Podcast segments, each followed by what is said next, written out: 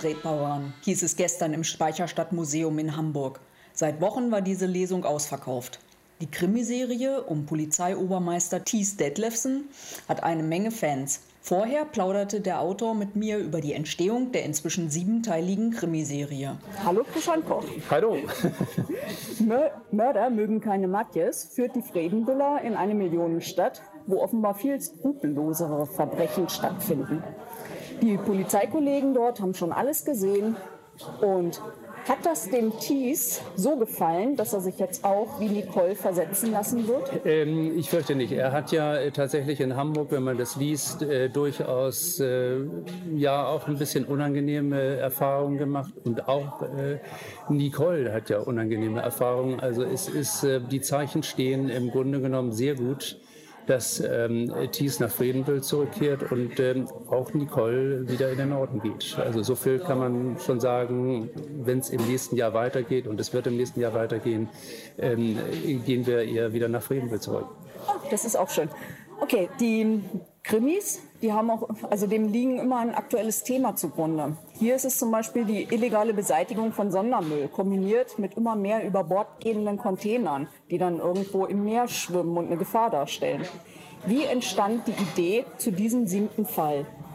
Ähm, also mein Zugang ist im Grunde genommen eigentlich eher ein anderer, dass ich so ausgehe von, von ich bin ja mein Leben lang äh, vor allem Filmkritiker und ich habe ja in jedem Fall so ein ähm, äh, Filmgenre, das, äh, dem jeder Band so gewidmet ist.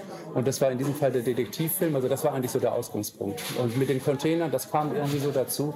Und es ist ja schon auch eine seltsame Entwicklung. Also ich hatte äh, das geschrieben und äh, ein paar Wochen bevor das Buch erscheint, äh, fliegen da diese Müllcontainer äh, in die Nordsee. Ähm, bei mir war es ein Container, in der Realität sind es 300 gewesen. Ähm, also die Realität übertreibt da immer ein bisschen. Aber ich greife sowas gerne mal auf, was dann auch irgendwie spontan gerade da in der Luft liegt. Das war aber jetzt nicht so sehr der Ausgangspunkt, sondern kam dann so dazu. Und gibt es auch Themen, über die Sie nicht schreiben würden? Äh, das ist eine schwierige Frage. Ja, gibt es wahrscheinlich schon. Also es gibt so, ähm, also es ist ja doch ein Krimi, der ähm, eher so ein bisschen, läuft ja immer unter dem Stichwort Cozy Crime und ähm, jetzt so über ähm, Kinderpornografie oder so würde ich nicht unbedingt schreiben wollen.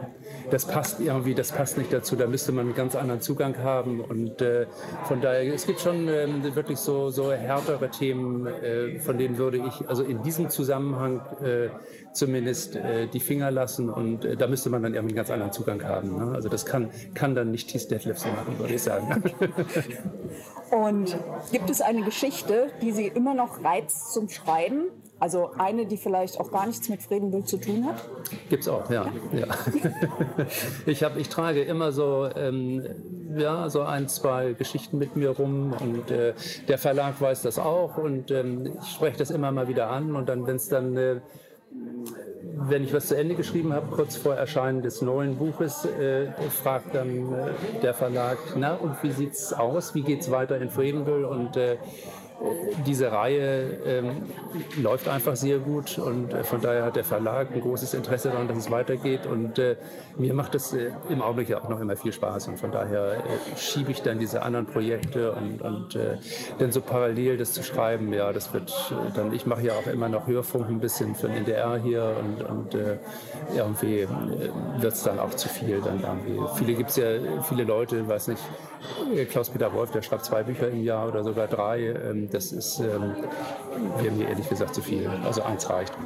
Und bleiben wir mal bei der Serie. Dass die Serie jetzt sieben Teile hat, war ja am Anfang gar nicht so zu ahnen. Ähm, haben Sie die Figuren halt so angelegt, dass es aber gegebenenfalls 20 Bände werden können? Ähm, also so angelegt habe ich sie nicht. Also ich habe tatsächlich genauso, wie Sie sagen, ähm, zunächst mal ein Band geschrieben und dann haben wir mal gesehen, was da passiert. Also der Verlag hat wohl scheinbar auch tatsächlich gleich gedacht, dass das, äh, dass daraus auch eine Serie werden können, könnte. Das äh, ist ja im Augenblick so, wird ja ganz, ganz häufig so gemacht und ist ja auch sehr erfolgreich.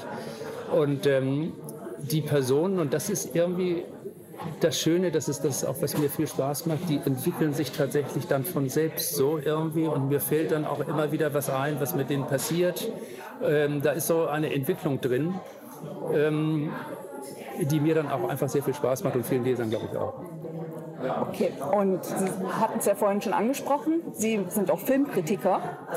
Ja. Und die Handlung von, dem, von diesen Krimis kann ich mir auch sehr gut verfilmt vorstellen. Haben Sie so einen Wunschdarsteller für Thies und Nicole? Äh, es gab sogar äh, schon ähm, zeitweilig mal Gespräche und ähm, da gab es auch mit einem Regisseur, der, der eigentlich auch sehr namhaft ist und sehr das auch gut machen könnte. Und wir hatten da auch eine Idee, wer das machen könnte. Also Bjarne Mädel will es nicht machen, weil der ja aus dieser Comedy-Sache so ein bisschen raus wollte. Der hat ja die ersten Hörbücher auch äh, gesprochen. Aber es gibt da jemand anders, aber das ähm, ja, kann man jetzt auch so nicht sagen. Man muss einfach mal sehen, ob sich daraus noch mal was entwickelt. Im Augenblick ist das eher so, äh, liegt das so ein bisschen auf Eis. Also. Mhm. Und die Charaktere, die haben ja auch immer so ein typisch nordischen, nordisches Attribut. Halt. Wie lange haben Sie denn vorher eine Charakterstudie betrieben, also bevor dann Rote Grütze mit Schuss erschien? Ähm, also ich kann sagen, entweder gar nicht oder mein Leben lang. Also ich äh, beobachte Leute und, und äh, wenn man diese Typen sieht, die da in der Hidden Kiss zusammenstehen, ähm, ja, die kennt man. Nicht? Also die gibt es tatsächlich überall in Norddeutschland, nicht nur in Nordfriesland, sondern wenn man hier in Hamburg irgendwie in Stehimbiss geht, äh, dann stehen die da. Und äh, von daher, man muss einfach hingucken und dann äh, sieht man wieder. Und wie ist das mit dem Schreibvorgang? Plotten Sie jetzt den neuen Fall komplett oder lassen Sie auch spontane Änderungen zu? Ja, also ich habe natürlich schon so grundsätzlich, also ich weiß in der Regel, wer der Mörder ist. Und äh, wenn ich es nicht weiß, dann sagt meine Frau mir das. Die weiß das noch besser. Und ähm, dann gibt es so, so, ein Grundgerüst, an dem ich mich entlang hangel. Aber es gibt dann auch immer wieder ähm, spontane Ideen, die jetzt meist gar nicht so sehr den Plot, sondern so diese kleinen Nebengeschichten auch betreffen, was da dann so passiert. Ähm, manchmal kommt unerwartet auch noch ein Toter dazu. Also das gibt es auch schon mal. Aber ähm, so, ein, so, ein, Grundgerüst steht und dann kann ich auch so ein bisschen äh, damit auch äh, unterwegs ähm, ein bisschen freier hantieren. Okay, und Sie lesen ja inzwischen Ihre Hörbücher auch selber ein halt beim Lesen des eigenen Textes. Also mir geht es so, dann denke ich immer, ach Mensch, das hättest du ja auch noch mal anders schreiben können. Und wie oft gehen Sie Ihr Manuskript durch, bis es letztendlich gepresst wird? Äh, jetzt beim, beim Einsprechen des Hörbuchs. Also wir sitzen, das ist ein relativ äh, kompakter Vorgang. Also wir sitzen drei Tage im Studio, äh, hier gleich um die Ecke in Altona in einem kleinen Studio mit einem Regisseur und einem Tontechniker. Und ähm, ich bereite das natürlich schon sehr gründlich vor, das muss man. Ähm, und das ist dann eine sehr intensive, konzentrierte Arbeit, dass man in drei Tagen dann diesen ganzen Text einspricht. Ähm, der Regisseur sitzt daneben und sagt dann, ja, komm, jetzt mach noch mal irgendwie, versuch das so noch mal vielleicht. Oder sagt, du verlierst jetzt gerade die Spannung so ein bisschen, dass ich die, halbe, äh, die letzte halbe Seite noch mal machen oder so. Aber das wird im Prinzip äh, wirklich in einem durch dann so... Ähm, sehr konzentriert eingesprochen. Und die Coverbilder, die verraten ja auch schon mal so ein bisschen was, was wir zu erwarten haben. Ja. Haben Sie Einfluss auf die Gestaltung?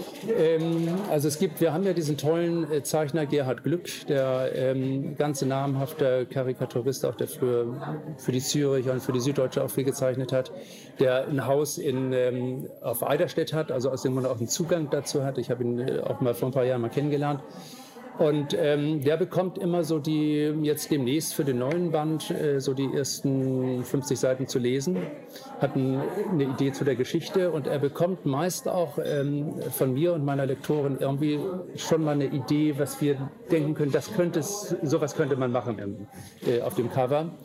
Und ähm, dann ähm, zeichnet er was, dann macht er eine Skizze. Die kriegen wir dann auch mal zu sehen. Ich darf manchmal auch was dazu sagen. Ist sogar auch schon mal äh, was erhört worden von mir. Ähm, aber die letzte Entscheidung darüber hat dann eigentlich die Grafikabteilung äh, vom Verlag, also von, von DTV. Und, ähm, aber wir sind da bislang immer uns sehr, sehr einig gewesen. Also das war, war ein sehr äh, harmonischer Prozess, ähm, aus dem Haus diese Cover dann entstanden sind. Und dann nochmal zu Ihnen persönlich. Was bevorzugen Sie denn mehr? Die Stadt, also Hamburg, oder das Land?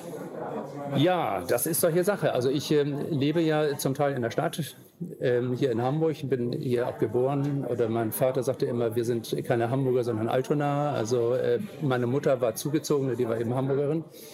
Also ich lebe hier in der Stadt, ähm, so dreiviertel Jahr, sage ich immer, und ein Vierteljahr äh, auf Amrum. Ähm, und ähm, von daher das ist eigentlich das Ideal. Also das ist so, wie ich es mir wünsche. Und ähm, ich würde jetzt auch gar nicht so gern die jetzt das ganze Jahr auf Amrum leben oder auch auf dem Lande. Das wäre dann im Winter, dann möchte man schon mal ins Theater oder ins Kino oder so. Äh, also diese Kombination ist äh, eigentlich genauso das, ähm, was mir so vorschwebt und was wir ähm, jetzt auch machen. Und dann zum Abschluss nochmal, ähm, wann, wann lesen wir denn den achten Teil von Thies? Äh, also der äh, Erscheinungstermin steht noch nicht, aber das wird wieder, äh, also jetzt genau in einem Jahr sein. Also der wird Ende Februar, Anfang März wird der nächste Band dann kommen. Also ich bin da jetzt in den Anfängen und habe noch viel vor mir, aber ähm, ja, so Aber sieht's ja aus. klasse, dass es weitergeht. Ja. Okay, dann bedanke ich mich, dass Sie dir Zeit genommen haben. ja, ich danke. Gefreut hat mich die Aussage, dass es in Fredenbüll auf alle Fälle weitergeht. Im nächsten Frühjahr bin ich dann garantiert auch bei der Lesung wieder dabei, die gestern bereits zugesagt wurde. Die Rezension zu Mörder mögen keinen Matjes und einigen Vorgängern lest ihr auf meinem Blog https fraugoetheliest.wordpress.com.